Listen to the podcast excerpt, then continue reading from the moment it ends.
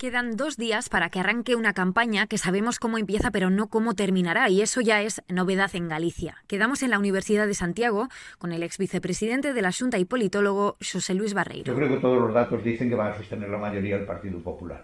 Ahora sí, si tuvieras que hacer una afirmación rotunda no la haría porque una mayoría absoluta siempre es muy difícil. Tras las tres mayorías absolutas de Alberto Núñez Feijóo, la cuarta, los 38 escaños que buscaba el PP de Alfonso Rueda con estas elecciones, peligran. La amenaza, una posible coalición de un Benega que crece con Ana Pontón y un PSOE que se mantiene estable. En la redacción de Nos Diario nos recibe su directora María Ovelleiro. Hai unha posibilidade de cambio real. O Benega va a intentar movilizar o maior número de electoras electores posible. O PP o que vai facer e intentar desmovilizar e, e o PSOE vai intentar tamén pois eh, movilizar. En la izquierda calculan que tendrían opciones si la participación supera el 60%.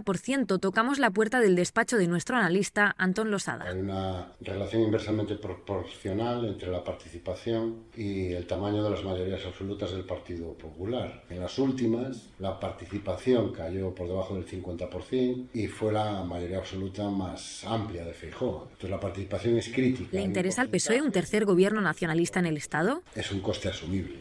Beneficio, Fejó no obtiene la mayoría absoluta, sería yo creo que un golpe prácticamente mortal. Es un negocio político, entre comillas, que les interesa. Pedro Sánchez, sus ministros y otra vez Zapatero se volcarán en campaña. También lo hará Feijó. ¿Hasta qué punto puede beneficiarles en un territorio en el que las principales preocupaciones son el desempleo y la sanidad? A última campaña que desenvolveu Feixó na Galiza levaba por lema Galicia, Galicia, Galicia. Nesta última campaña están xogando moito con confrontar con Sánchez tirando, por exemplo, da cuestión da amnistía, que na Galiza a cuestión da amnistía é completamente residual. Yo creo que los partidos no están jugando, y desde luego el Popular me parece que en absoluto, a ese tema, pero es inevitable que sea. Los analistas coinciden, una derrota del PP en su casa debilitaría a Feijó y pondría en cuestión su liderazgo en Madrid.